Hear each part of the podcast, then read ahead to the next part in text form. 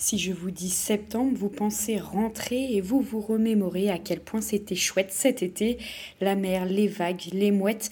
Pourtant, dans ce décor de carte postale, vous marchiez sur un tas d'enjeux, le sable qui colle quand vous avez les pieds mouillés ou sur lequel vous essayez de marcher très très vite pour ne pas vous brûler jusqu'à atteindre l'eau et le même sable disputé par tout un tas de pays et d'entreprises. En fait, dans le monde, c'est la deuxième ressource la plus utilisée juste après l'eau. Le bâtiment, les routes, le plastique, le verre, tout ça s'est produit grâce au sable et autour de nous, il y a beaucoup de bâtiments, beaucoup de routes, beaucoup de plastique et beaucoup de verre.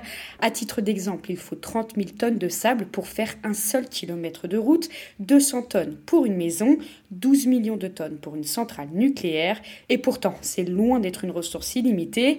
Chaque année, 50 milliards de tonnes sont extraites, et moi, j'adore le sable, et dans 20-30 ans, il n'y en aura plus. Et si la prédiction de Jean-Claude Van Damme sur l'eau s'applique au sable, les conséquences seraient désastreuses si elles ne le sont pas déjà. Alors, quels sont les enjeux autour du sable Avant tout, et pour comprendre, voilà ce qu'il faut savoir. Déjà, commençons par le commencement. Le sable qui est actuellement sur nos plages s'est mis en place il y a entre 3000 et 4000 ans, selon David Meunier, géologue marin rattaché à l'Université de Bretagne pour Ouest France. C'est donc un processus extrêmement long qui est causé par l'eau. Elle mouille les roches et les vagues les frappent avec plus ou moins de force, mais finalement les roches cèdent et se cassent, et ainsi avec les mouvements, elles se divisent pour devenir des grains. Vous l'avez compris, les galets qui font mal aux pieds ne vont certainement pas se transformer en sable demain. On estime que sur Terre, il y en a 120 millions de mètres cubes, en tout cas pour l'instant, parce que l'être humain a bien compris que c'était une ressource extrêmement accommodante, elle peut être solide, légère et fluide, comme à la plage, le sable s'immisce dans les moindres recoins de nos microprocesseurs à nos cosmétiques en passant par nos maisons. D'ailleurs, c'est bien la construction qui est la plus consommatrice, sauf que, problème, la population mondiale croît et deux des cinq continents s'urbanisent à grande vitesse. À titre d'exemple, la croissance démographique urbaine de l'Afrique subsaharienne est de l'ordre de 6% en moyenne annuelle, tandis qu'en Europe, au plus fort de la croissance urbaine, il était question de 2%. Pour être plus clair, Londres a doublé sa population en 30 ans et Lagos l'a multiplié par deux en 7 ans seulement. L'Asie est dans la même dynamique et dans ce continent, c'est la Chine qui tire les statistiques vers le haut. L'Empire du Milieu a consommé en 4 ans ce que les États-Unis ont utilisé en un siècle. Pékin utilise 52% de la production mondiale. À Singapour aussi, le sable est une ressource capitale. La population ne cesse de croître et le territoire pousse ses murs en créant des espaces artificiels.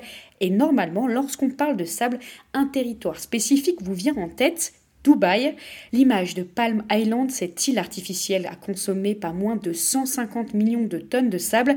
À première vue, on pourrait penser que le sable, ce n'est pas ce qui manque aux Émirats arabes unis au vu de la région désertique, et pourtant, la monarchie pétrolière s'est bien obligée d'en importer tout droit venu de l'Australie.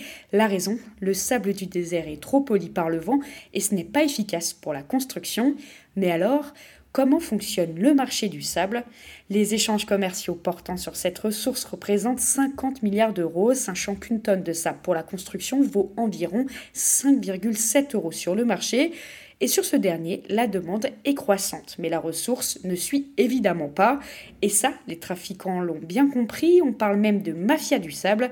En Inde, par exemple, entre 2000 et 2013, près de 10 millions de tonnes ont été exploitées illégalement et exportées à travers le monde. Bien que la législation indienne tente de contraindre ces pratiques, dans les faits, elle n'est pas respectée. France Info a même révélé en 2019 qu'une partie de ce sable a été rachetée par une entreprise française. Mais ce qui se passe en Inde n'est pas du tout isolé. On retrouve la même situation au Maroc ou encore au Cap Vert. Selon un officiel indien qui travaille sur ce sujet depuis bien longtemps, interrogé anonymement par Le Monde, ces mafias du sable ont le pouvoir, l'argent et les armes. Elles peuvent éliminer n'importe qui, déplore-t-il. Bien souvent, ces extractions illégales se font grâce à des petites mains mal payées et dans des conditions déplorables.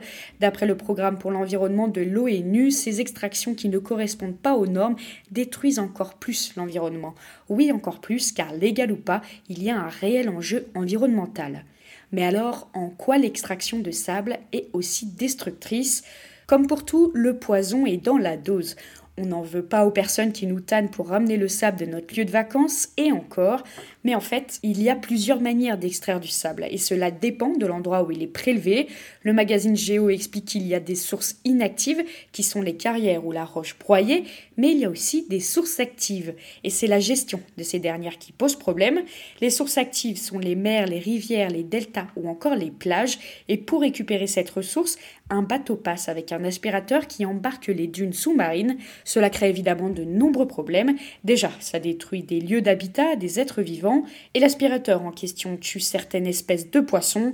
Plus généralement, l'extraction massive de sable provoque l'érosion des côtes à tel point que l'Indonésie a déjà perdu 25 îles, ou encore la Floride où 9 plages sur 10 sont en voie de disparition, rapporte TV5 Monde. Les Maldives, la nation la plus basse du monde, a ce phénomène à l'œil aussi. En plus de ça, le sable, quand il est présent dans l'eau, permet de protéger le littoral contre les tempêtes ou la montée des eaux, et à plus court terme, le manque de sable peut causer des crues, et là, les conséquences humaines sont directes, notamment avec l'agriculture ou encore le déplacement de la population. Mais si on a conscience de ces dangers, tant humains qu'environnementaux, une législation stricte doit s'appliquer. Mais ce n'est pas du tout la même partout. En France, par exemple, d'après les pouvoirs publics, il n'y a pas de surexploitation, c'est l'État qui donne les concessions et qui impose les conditions. D'ailleurs, par exemple, depuis 2015, un bras de fer opposait les Lagnonnais en Bretagne et la compagnie armoricaine de navigation. Emmanuel Macron, alors ministre de l'économie, avait autorisé l'exploitation de ce sable, mais finalement, en 2021, il n'en est plus question. Le ministre devenu président entre-temps avait enterré le projet car les conditions n'étaient plus réunies, mais finalement, ce n'est pas la législation française qui va changer la face du monde. Pour cela, l'Organisation des Nations Unies s'est penchée sur la question et a réalisé quelques recommandations. Mais quelles sont-elles? Vous me voyez venir, l'ONU souhaite établir une norme internationale. Bien souvent, les dragages se font par des appels d'offres publics et sont réalisés par des entreprises internationales. Cela se ferait de concert avec tous les acteurs, c'est-à-dire les consommateurs, les industriels et les gouvernements. Parmi les pistes, il est aussi question d'interdire l'extraction de sable sur les plages, mais s'il suffisait d'interdire une activité pour qu'elle ne se pratique plus, le problème serait déjà résolu. Enfin, les Nations Unies proposent d'ajuster les prix en fonction de la valeur sociale et environnementale de cette ressource. Mais ne vous inquiétez pas, le tableau n'est pas si noir, des alternatives existent, comme le Note Géo. Le recyclage des matériaux de construction est tout à fait envisageable, et plus surprenant, le lin pourrait remplacer le béton. C'est d'ailleurs la ressource qui a été choisie par une ville des Pays-Bas pour construire un pont, comme quoi il n'y a pas que des grains de sable dans la machine. Retrouvez tous les jours un thème d'actualité complet dans notre débrief sur cactus-info.fr.